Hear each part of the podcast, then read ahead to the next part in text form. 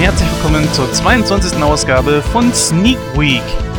Ja, morgen schon bereits startet eine neue Folge, und zwar die 72. Folge und damit auch erste Folge von Nightcrow, dem Filmpodcast in diesem Jahr. Das heißt also, äh, ganz knapp vor der ersten Veröffentlichung von Nightcrow, dem Filmpodcast, gehe ich dann hier nochmal auf den Äther. Ich habe mir gedacht, es ist ähm, vor allen Dingen natürlich aufgrund der Aktualität ganz gut, wenn ich die Folge jetzt schon mache und auch veröffentliche. Ja, es ist heute Mittwoch um ungefähr 20.30 Uhr und ich bin gestern äh, in einer Sneak Preview gewesen und danach auch noch in einem anderen Film, nämlich The Great Wall, über den ich gleich noch sprechen möchte. Ja, und ich habe in der Sneak den neuesten Film von M. Night Shyamalan gesehen. Den kennen wir unter anderem von The Sixth Sense oder äh, Unbreakable zum Beispiel. Ja, diesem Regisseur ist jetzt das Glück nicht sonderlich hold gewesen mit guten Filmen in den letzten Jahren, aber ich glaube, so langsam aber sicher, vor allen Dingen auch hier mit Split, geht es bei ihm wieder bergauf. Aber dazu kommen wir dann später noch. Äh, ich möchte kurz ankündigen, ich werde beide Filme aufteilen, ha, splitten. Ha, ja, passt ja dann auch sehr gut. Und zwar aufgrund dessen, dass ich einen spoilerfreien Part machen werde und am Ende dann und werde ganz explizit darauf hinweisen, einen nicht spoilerfreien Part, weil es einfach Dinge gibt, auf die ich gerne eingehen möchte. Mache ich nicht so häufig, aber äh, um halt ein bisschen den Leuten äh, Split näher zu bringen, ich, also ich halte es eigentlich für ziemlich angebracht. Deswegen machen wir das in zwei Parts und wer dann nicht möchte, dass er gespoilert wird, ja, der hört sich einfach den anderen Teil dann eben nicht an. Gut, fangen wir aber mal mit den äh, spoilerfreien Parts an. Und zwar direkt dann auch mit Split. Wie gesagt, äh, der Regisseur ist M. Night Shyamalan. Ein paar Filme von ihm habe ich ja vorhin schon genannt, wo er Regisseur war. Äh, in den letzten Jahren kam da nicht so viel Gutes von ihm.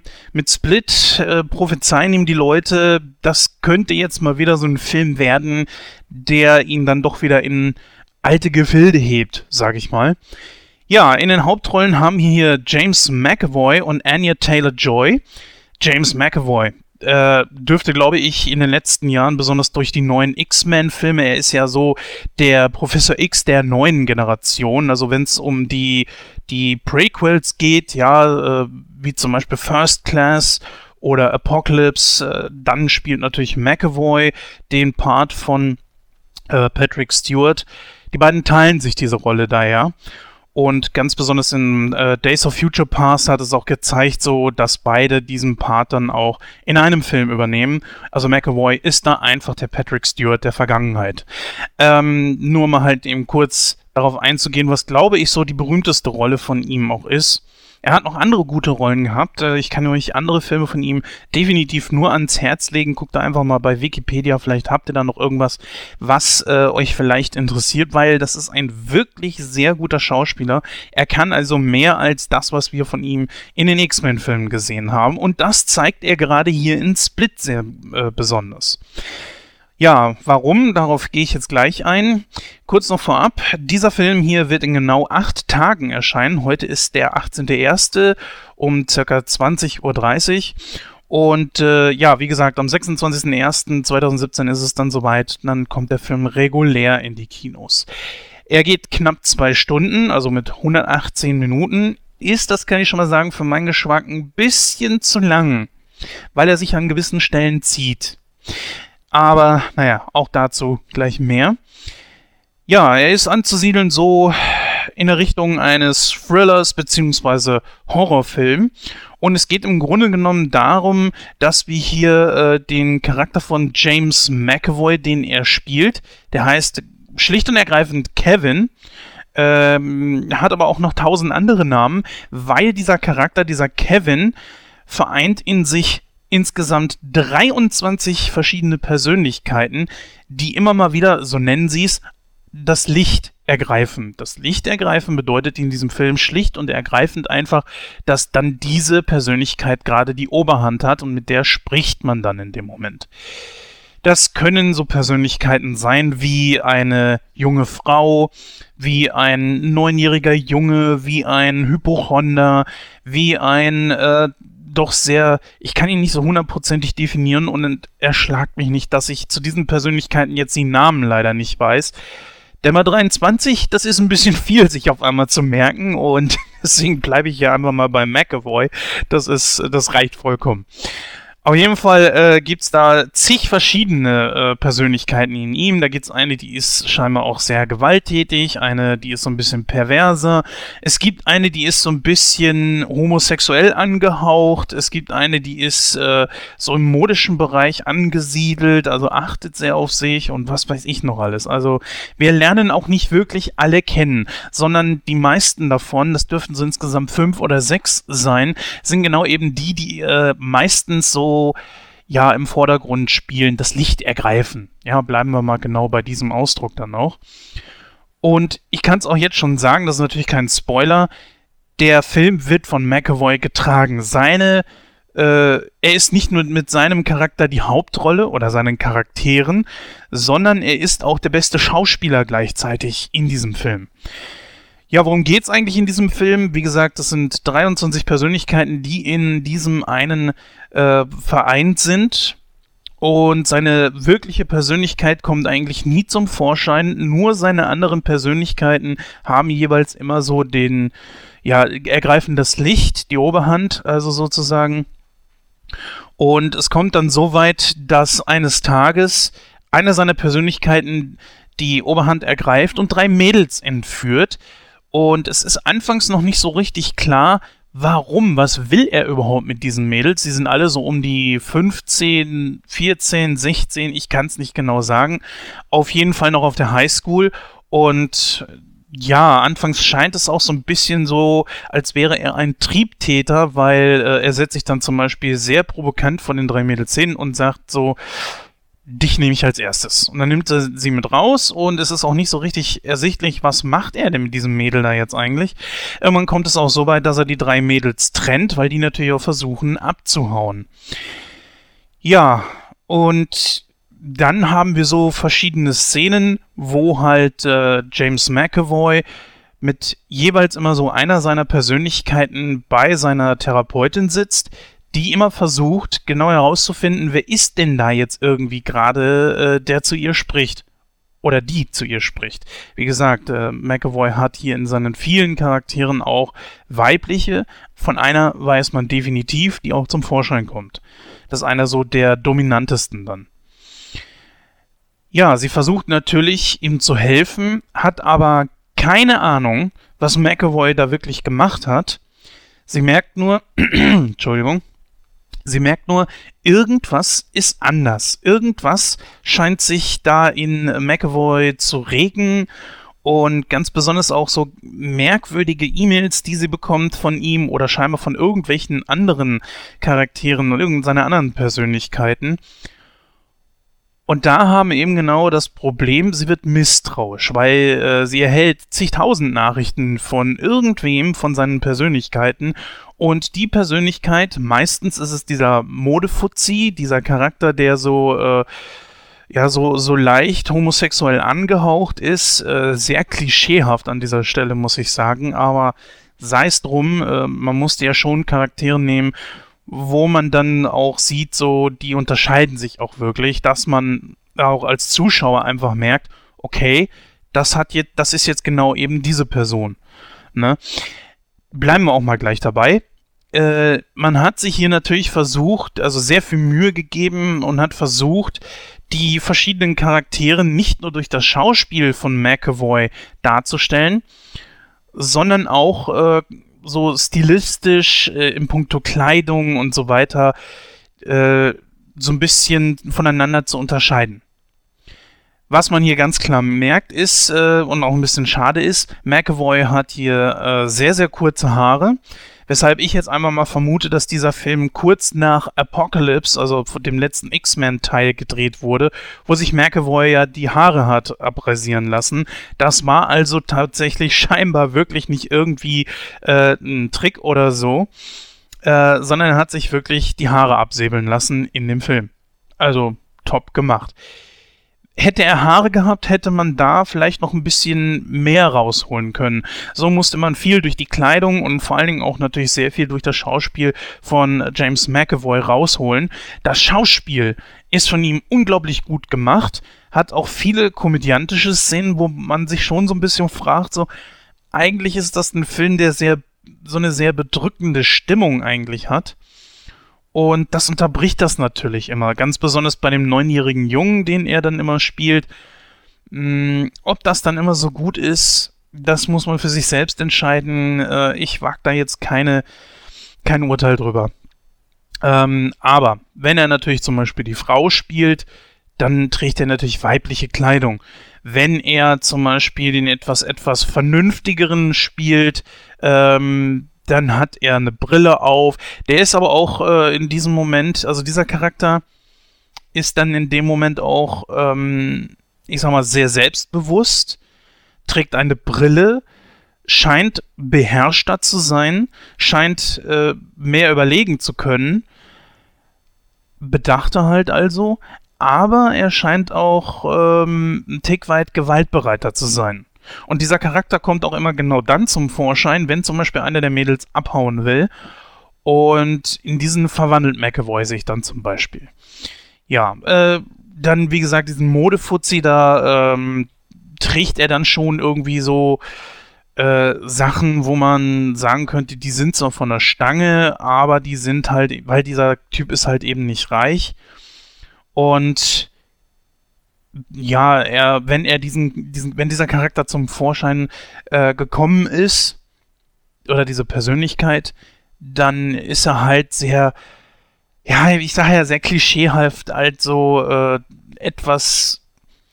Entschuldigt, liebe Hörer, ich, ich nehme jetzt einfach mal diesen Ausdruck und nehmt es mir bitte nicht übel. Ich weiß, Political Correctness, aber ähm, und Schwule sind auch nicht so. Ich kenne sehr viele Schwule, die überhaupt kein bisschen irgendwie so angehaucht sind. Unglaublich nette Menschen, aber ich nehme jetzt einfach mal diesen Begriff. Bitte nicht böse sein. Tuntig. Ja. Äh, das hätte man weglassen können.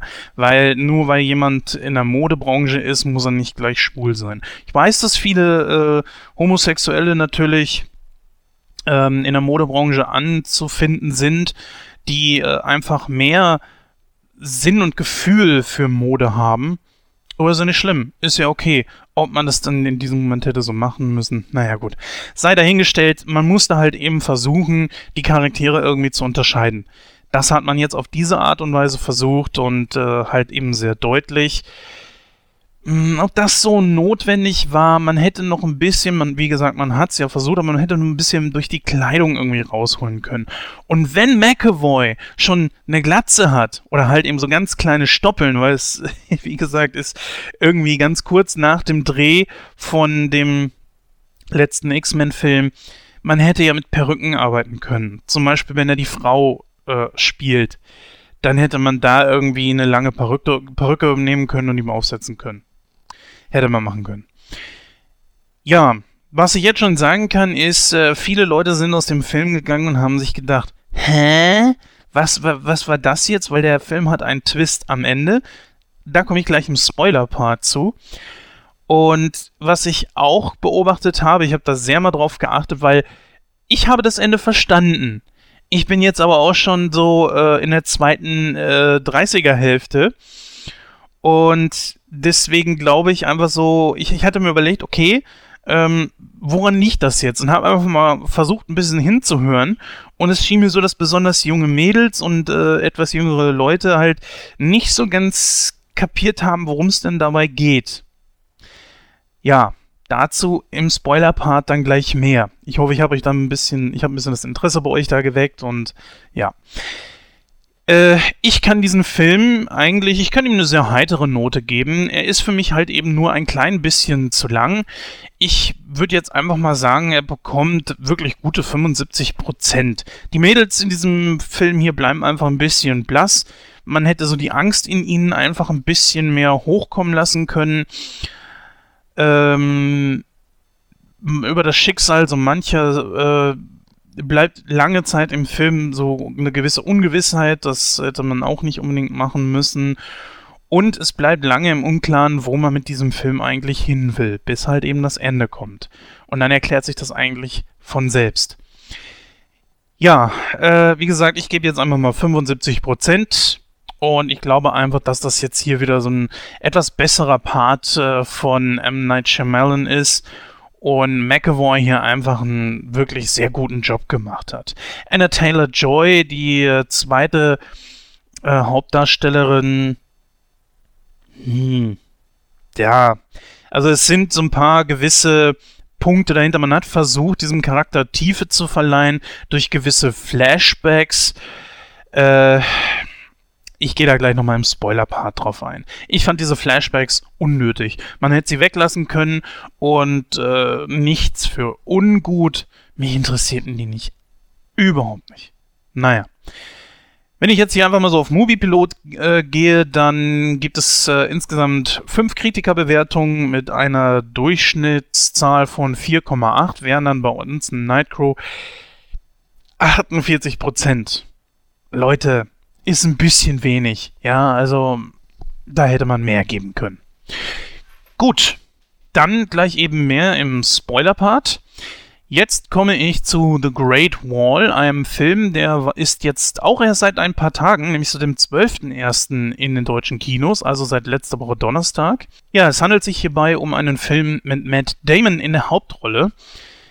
Ja, der Regisseur ist Yimu Chang äh, jetzt muss ich selber mal hier nachgucken, äh, wo, was für Filme der gute Mann noch gemacht hat. Äh, ich sehe gerade Hero zum Beispiel aus dem Jahr 2002, äh, Rote Laterne aus dem Jahr 1991, 2004 zum Beispiel mit House of the Flying Daggers. Ja, also ich gestehe, ich habe keinen einzigen dieser Filme gesehen. Äh, kann sein, dass da jetzt irgendwo noch was anderes drunter ist, aber das spare ich mir in diesem Fall. Wer da mehr darüber wissen möchte, sollte einfach mal auf Wikipedia gehen. Deswegen gehen wir mal zurück zu The Great Wall. Worum geht's in diesem Film im Grunde genommen? Äh, übrigens, der Film ist ab äh, FSK 12. Ja, das ist auf jeden Fall in Ordnung. Ja, in diesem Film geht es natürlich um die chinesische Mauer und darum, dass sich halt um den Bau dieser Mauer natürlich sehr viele Mythen und Legenden drehen und eine davon oder eine von vielen wird hier jetzt einfach mal aufgegriffen.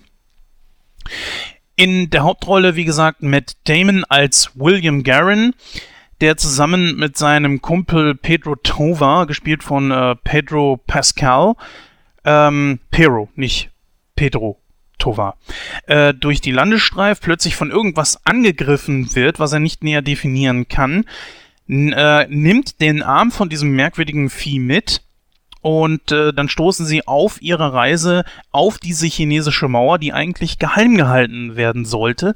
Dort kann man ihnen tatsächlich sagen, was es eben mit dieser Hand auf sich hat.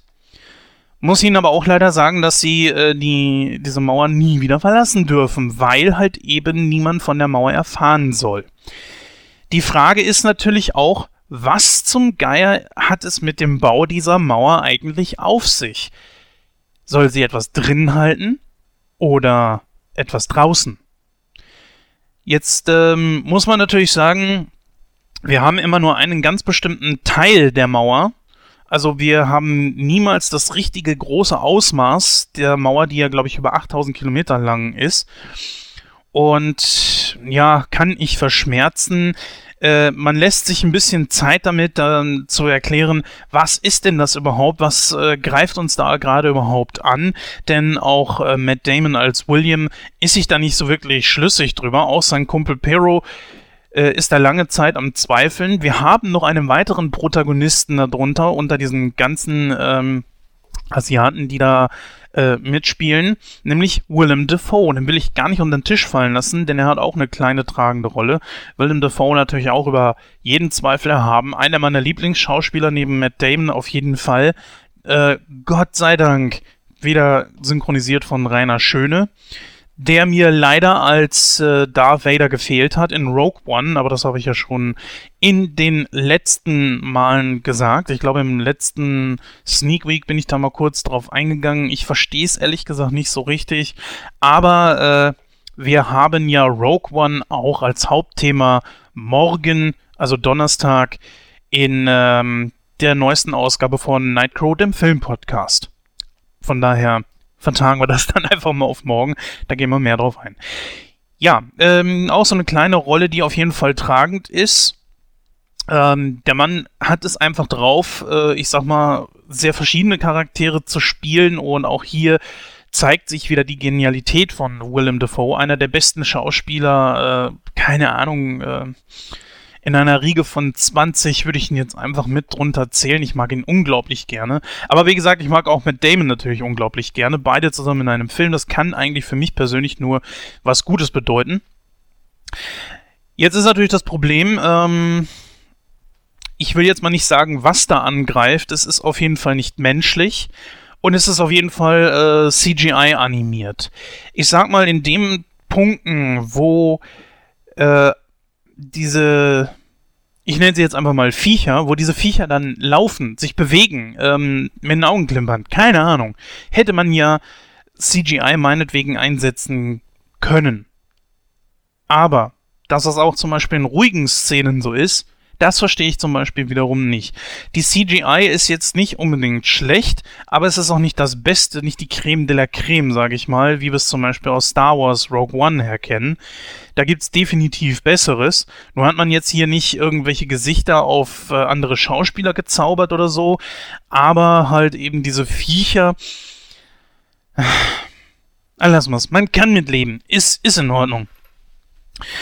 Dann wiederum, äh, was ich ein bisschen schade finde, halt eben, dass das nur wirklich an dieser einen Stelle ist. wie gesagt, ich kann auch damit leben, aber man hätte einfach die große, lange Fläche, den äh, die Mauer eigentlich einnimmt, da hätte man einfach mehr draus machen können, als wie das alles nur an genau konzentriert in diesem einen Punkt hätte stattfinden lassen. Die Kostüme sind absolut genial. Alle asiatischen Schauspieler machen einen unglaublich guten Job. Wir haben äh, Tiam Jing in der Hauptrolle als Commander Ling Mei. Wahnsinn. Also äh, die Kostüme ziehen da auch noch mal richtig was raus und lassen gerade besonders die, die Frauen als richtig klasse Krieger erscheinen. Natürlich muss da ein Matt Damon herkommen, ist wieder der absolute Superkrieger und vor ihm hat das alles noch nie so geklappt wie zuvor, bla bla. Das hätte man sich ein bisschen sparen können, dass ausgerechnet er derjenige ist, der da so eine Art kleine Wende einleitet, wie auch immer. Als hätten die nie gewusst dort, äh, wie die was zu machen hätten oder so. Weiß ich nicht. Außerdem hat ähm, dann natürlich William, also Matt Damon, dann rein zufälligerweise etwas bei sich, was dann zum Schlüssel des Ganzen, zum Schlüssel des Erfolges wird. Äh, naja, der Film ist auch bei den Kritikern äh, ein bisschen durchgefallen. Äh, es gibt natürlich auch positive Kritiken, ganz klar, kein Problem. Die äh, Charaktere bleiben untereinander allerdings auch nicht blass. Das finde ich schon mal ziemlich gut. Man hat da jetzt allerdings zum Beispiel wie in äh, Split nicht zwangsweise versucht, dann den Charakteren irgendwelche Tiefe zu geben. Es gibt so einen kleinen Nebenplots, äh, halt eben aus den Dialogen heraus wie unterschiedlich sie sich eigentlich alle sind, besonders die Asiaten und natürlich die Amerikaner oder was auch immer das sind in diesem Moment, weiß ich auch nicht. Spanier, keine Ahnung. Ähm, da versucht man schon so ein bisschen herauszustellen, äh, sie sind sich tatsächlich nicht wirklich ähnlich, um dann hinterher doch herauszufinden, na, so ganz unähnlich sind wir uns aber allerdings dann trotzdem nicht. Sehr spannend ist, ob es zwischen William, also Matt Damon und äh, Commander Ling May, ob es da zu so einer kleinen Liaison kommt. Und ob es das wird, mh, mm, das verrate ich euch an dieser Stelle dann einfach nicht. Mehr dazu im Spoiler-Teil, denn äh, sonst verrate ich einfach wieder zu viel. So, ich gebe diesem Film, er hat mich sehr unterhalten, ich sag mal, gute, ja, bleiben wir auch bei 75 Prozent. Ich glaube, das ist eine, eine sehr gute Wertung. Äh, scheint heute dann beide Filme zu durchziehen. Die Community zum Beispiel auf Moviepilot hat diesem Film 55 Prozent gegeben bei 121 Bewertungen.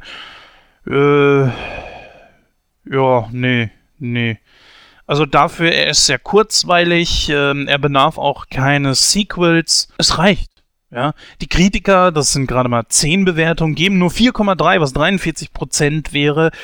Also Leute, mal ganz im Ernst. Äh, es kann auch seichtere Filme geben mit einem wirklich, ich sag mal, sehr einfachen Plot. Ich mag es ja persönlich nicht, wenn die Leute sagen, der Film hat keine Story. Ja, selbst wenn ein Film davon handelt, wie einer einen Haufen in die, in die Toilette sitzt, ist das auch eine Geschichte. Ja, eine ziemlich stupide dann, das ist ganz klar, aber es ist einfach nur mal, jeder Film hat eine Geschichte. So, und auch The Great Wall hat eine Geschichte. Was er vor allen Dingen hat, ist, das kann man ihm negativ ankreiden. Ich fand es zum Beispiel sehr gut, dass man sehr schnell zur Sache gekommen ist. Dies ist ein reiner Actionfilm, der auch gar nicht versucht, irgendwie sonderlich großartig was anderes zu sein. Nicht mal großartig ein Liebesfilm oder sowas, sondern er zielt einfach darum ab, die Geschichte zu erzählen von einem der Mythen, die rund um diese, ob der jetzt, ob es dieses, diesen Mythos wirklich gibt, ist mir persönlich vollkommen egal. Ich habe da auch nicht recherchiert.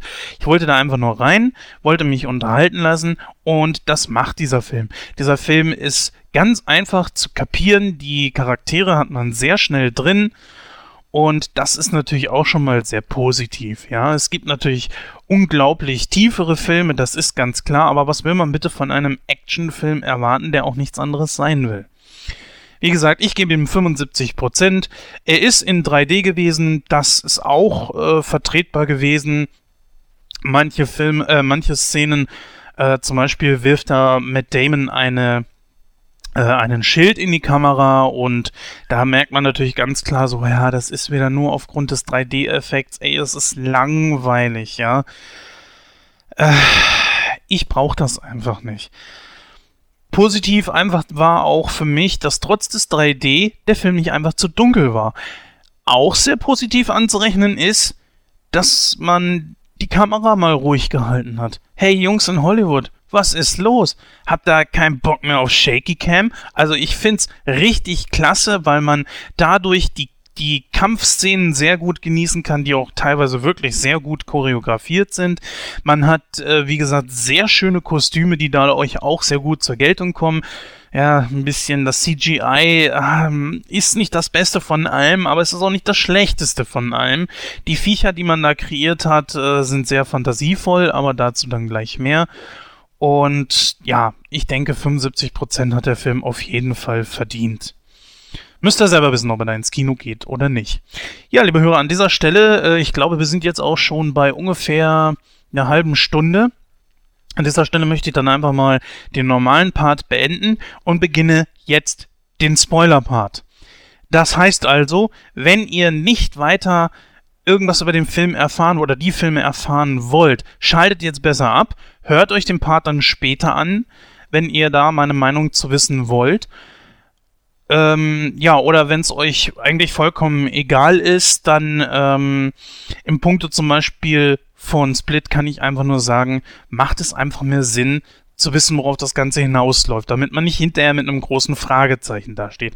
Aber wie gesagt, Spoiler-Part ab jetzt ist es eure Entscheidung. Ich glaube, ich habe jetzt äh, 20 Sekunden lang darauf hingewiesen. Macht nicht mich hinterher verantwortlich dafür. Ja. Also, wie auch eben, dann jetzt hier im Spoiler-Part beginne ich einfach mal mit Split. Worauf ich natürlich nicht eingehen konnte, ist das Ende, der den Film, äh, das den Film natürlich nochmal ähm, rausreißt. Das Ganze geht in diesem Film natürlich darum, dass sich neben den 23, Pers äh, 23 Persönlichkeiten, die sich in Kevin befinden, noch eine 24. entwickelt. Und darum geht's eigentlich in diesem Film, dass wir eigentlich so diese Entwicklung merken, wie Kevin diese 24. Persönlichkeit entwickelt. Natürlich auch über äh, die ganzen anderen Persönlichkeiten, die er da so hat. Kevin an sich lernen wir sehr spät nur im Film kennen. Er ist eigentlich in so einer Art Ruhemodus. Das heißt, sein wirkliches Ich wird von den anderen 23 oder besser gesagt 22 Persönlichkeiten in ihm unterdrückt.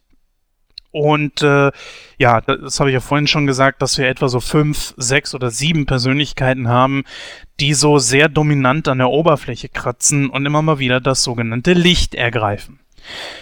Ja, jetzt kommen wir mal zum Ende. Äh, es wird letztendlich so ablaufen, dass ähm, ich muss ja nicht alles verraten, dass zumindest die 24. Persönlichkeit sich als das Beast entpuppt, das auch im Film angekündigt wird. Dieses Beast ist so eine Art äh, Tierwesen, ja, das halt ähm, Kevin und seine anderen Persönlichkeiten total überschattet und er sogar leicht übermenschliche Fähigkeiten entwickelt. Und da fragt man sich in dem Film natürlich, der sonst so realitätsbezogen ist, wie kann das jetzt angehen? Was soll das? Und Kevin entkommt auch. Er bringt zwei von den Mädels um und eine kann ihm kommen. Welche das ist, ist ja jetzt vollkommen egal. Ich, wie gesagt, ich muss ja nicht alles spoilern. Und ähm, dann am Ende des Films merkt man einfach so, worum es überhaupt in diesem Film geht. Denn dieser Film ist Teil scheinbar eines äh, ja kommenden Franchise. Ob das jetzt wirklich so ist, ich habe es noch nicht gegoogelt. Ähm, ich nehme es jetzt einfach mal an. Ansonsten würde ich mich schon fragen, was hat das äh, Ganze zu, was soll das Ganze? Am Ende des Films, es ist noch nicht mal übrigens eine sogenannte Post-Credit-Scene, also eine Szene, die wir am Ende des Films haben, nach dem Abspann oder mittendrin vom Abspann. Nein, es ist eine äh, Szene, die genau am Ende ist. Da sieht man dann Leute in so einer Kneipe sitzen, an der Theke und die starren dann auf so einen, so einen Fernseher, wo dann halt ein Bericht läuft über Kevin, dass er halt noch nicht gefasst wurde und das wird er auch bis zum Ende des Films definitiv nicht.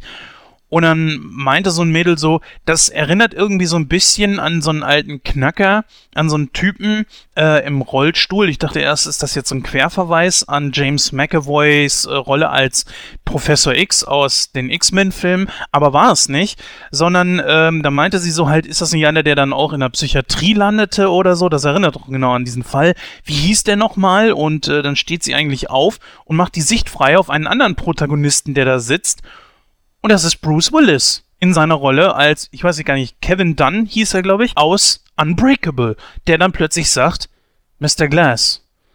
Man nannte ihn Mr. Glass. Also Punkt um, dieser Film, äh, also Split, ist dann in diesem Unbreakable-Universum anzusiedeln. Da kann ich natürlich verstehen, dass viele Leute, die Unbreakable nicht gesehen haben, ist jetzt auch keine Wertung von vorhin, dass das jetzt überwiegend äh, jüngere Leute waren, dass die Unbreakable nicht gesehen haben, wenn die gerade mal zu dem Zeitpunkt äh, ein, zwei oder drei Jahre alt waren. Äh, dass die dann letzten Endes nichts mit anfangen können, ist mir klar. Von daher, naja, schaut euch am besten, wenn ihr diesen Part jetzt hier hört, obwohl ihr Split noch nicht gesehen habt, Unbreakable nochmal an. Was jetzt M. Night Shyamalan damit vorhat, Weiß ich nicht. Man könnte eigentlich das so sehen, dass ähm, so die Bestie oder das Biest, ja, äh, dieser Film, also Split, so eine Art ähm, Vorbereitung auf einen kommenden Unbreakable-Film wird. Keine Ahnung, wie die denn dann nennen werden. Kevin Dunn? Weiß ich nicht. Ob das jetzt äh, nur so ein kleiner lustiger Querverweis ist oder ob sich da M. Night Shyamalan so ein bisschen an, ähm, wie hieß die Reihe noch? Äh, sag schnell. Cloverfield, genau. Ob er sich da so ein bisschen an Cloverfield orientiert, der auch viele, viele Jahre nach dem eigentlichen Film, nach diesem Monsterfilm, äh, noch einen weiteren Part äh, herausgebracht hat, der zwar in diesem Universum spielt, allerdings nicht so wirklich damit was zu tun hat. Es gibt natürlich Querverweise, ganz klar. Aber wie gesagt, das weiß ich einfach nicht. Es rettet den Film ungemein, es rettet dieses Ende, wenn dann zukünftig da noch irgendwie was kommt. Wenn nicht, naja gut, dann kann man sich eigentlich schon ausmachen, dass sich Kevin Dunn, der auch so übermenschliche Fähigkeiten hat, weil er halt eher, eher eben sehr unverwundbar ist oder eigentlich praktisch unverwundbar ist, ähm, dass er sich halt auf die äh, Jagd nach diesem Biest begeben wird. Ja, darf dazu erstmal zu dem äh, Spoiler-Part hier äh, mit Split. Nicht ganz so viel habe ich jetzt zu erzählen noch eigentlich über The Great Wall. Was kann man über The Great Wall noch äh, großartig sagen? Die äh, Biester, worum es da eigentlich geht, diese Viecher, wie ich sie vorhin genannt habe, sind im Grunde genommen, das mag man jetzt äh, nicht sonderlich, ja, äh, ich sag mal, besonders einfallsreich finden oder nicht. Es sind Aliens. Ja, äh, es ist das vor ungefähr, von dem, genau von dem Zeitpunkt dieses Films ausgerechnet, 2000 Jahre davor. dass da ein Meteorit auf der äh, Erde eingeschlagen ist, wo halt diese Viecher drin waren, diese Aliens. Und äh, die sind so bienenstockmäßig aufgebaut. Sprich, sie haben eine Königin, die halt ihre Drohnen delegiert. Und damit sie weitere äh, dieser Viecher produzieren kann, braucht sie Futter. Und ihre Drohnen machen sich dann auf dem Weg, und zwar alle 60 Jahre, zwischendurch, glaube ich, schlafen diese Aliens und besorgen ihrer Königin Futter. Worauf sie dann natürlich immer stoßen, ist genau eben diese große Mauer, die unter anderem deswegen äh, wegen ihnen errichtet wurde. Und darin scheitern sie. Sie werden aber von jedem Angriff, also von Angriff zu Angriff und von äh, jeder, jeden Angriff, der, also diese, diesen Zeitabschnitt, diese 60 Jahre, immer intelligenter scheinbar. Und wir sind jetzt an einem Punkt angelangt, wo sie ganz nah dran sind, diese Mauer auch zu stürmen, um halt in eine ziemlich große Stadt zu kommen, wo mehrere hunderttausend Leute leben. Und das wäre natürlich ein riesiges Fressen für die Königin. Und damit wären die Menschen oder besser gesagt die Menschheit selbst an sich eigentlich in Gefahr. Also gilt es, die Königin zu töten, um neue Aliens äh, ja, um zu verhindern, dass neue Aliens gezüchtet werden. Und sie entdecken auch, dass äh, die, dass die Drohnen sozusagen ohne die Anleitung ihrer Königin völlig orientierungslos sind. Stehen dann plötzlich da wie Salzsäulen. Unter anderem, wenn äh, irgendwas Magnetisches in ihrer äh, Umgebung ist, das verhindert, dass sie irgendwelche Befehle von der Königin empfangen können. Und ja, natürlich hat natürlich rein zufällig mit Damon da einen Magneten bei. Sie fangen so ein Vieh, testen das und merken, oh, das hat äh, ganz großes Potenzial. Und das wird dann natürlich ein Riesenteil in dieser Geschichte sein. So eine Art Dios Ex Machina. damit der Film aufgelöst werden kann. So, man, ich, wie gesagt, ja, man muss sich ja nicht alles verraten. Das äh, kommt mir kommt auch zu dem Punkt, wo ich dann vorhin nicht drauf eingehen konnte. Sie werden natürlich letzten Endes die Königin töten. Wie sie das machen, ist absoluter Bullshit. Äh, war mir natürlich von Anfang an klar, dass das so passieren wird, aber das hätte man anders lösen müssen. Geht in den Film rein, ihr werdet selber sehen, was ich meine.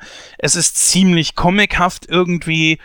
Und es ist immer genau der letzte Schuss in der genau der letzten Sekunde und äh, dann erstarren in dem Moment natürlich alle Drohnen zu bewegungslosen äh, Marionetten. Äh, nee, also nein. Das hätte nur wirklich so nicht sein müssen. Dass sie vielleicht dann leichter zu töten gewesen wären, aber bitte. Sie fallen dann wie in ein Kartenhaus alle übereinander zusammen und äh, ach, ich weiß nicht. Nein, wie gesagt, das hätte man sich sparen können. Ja, jetzt bin ich auch schon am Ende. Naja, am Ende ist gut. Über 40 Minuten sind wir schon. Bleibt mir nur an dieser Stelle mich bei euch zu bedanken fürs Zuhören. Wir hören uns bereits schon morgen wieder in der Ausgabe 72 von Nightcrow, der Filmcast. Ein wirklich unglaublich interessantes Thema, wie ich finde. Und zwar Rogue One. Jetzt werden sich einige natürlich gefragt haben, und die Anfragen haben wir auch bekommen, warum macht ihr da nichts zu? Dazu möchte ich hier einmal kurz was sagen. Und zwar haben so viele Podcasts sich Rogue One zum Hauptthema gemacht, dass wir gesagt haben, nee, also ganz ehrlich, ich habe zum Beispiel einen Podcast gehört, den ich jetzt nicht namentlich erwähnen werde, wo es dann aber geht so, ich fand jetzt das aber nicht so gut, aber nein, darüber kann ich nicht reden, weil äh, sonst würde ich aber das spoilern. Äh, ich bin den Ganzen so ein bisschen überdrüssig. Äh, das, dann kann man sich eigentlich sämtliche Diskussionen sparen. Ich finde das nicht besonders ergiebig. Klar, man kann so kleine Parts machen, wo man sagt, ja, äh, CGI ist ganz toll, äh, Kostüme, das Schauerspiel, bla bla. Aber wenn es dann so ein bisschen so ums Eingemachte geht, dann muss man wieder die Reißleine ziehen, Vorsicht und so weiter. Und ganz besonders bei Rogue One sind ja wirklich die Fans sehr, ich kann es verstehen, aber sie sind natürlich sehr empfindlich gewesen. Jetzt läuft Rogue One weit mehr als einen Monat im Kino. Die meisten dürften den Film auch schon gesehen haben. Von daher erhofften wir uns dann einfach so, dass wenn wir statt im Dezember den Film zu besprechen, das jetzt einfach so in der zweiten Januarhälfte machen, äh, dann können auch viel mehr Leute den unseren unsere Ausgabe äh, genießen und auch komplett anhören.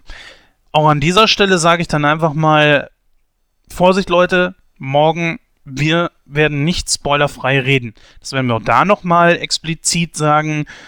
Nicht, dass hinterher einer kommt und sagt, hey, äh, wegen euch kann ich jetzt den Film irgendwie nicht genießen. Aber wie gesagt, äh, wir sind jetzt am Ende von der 22. Ausgabe von Sneak Week. Wir hören uns dann bereits auch, wie gesagt, schon morgen wieder. Macht es gut. Bis demnächst.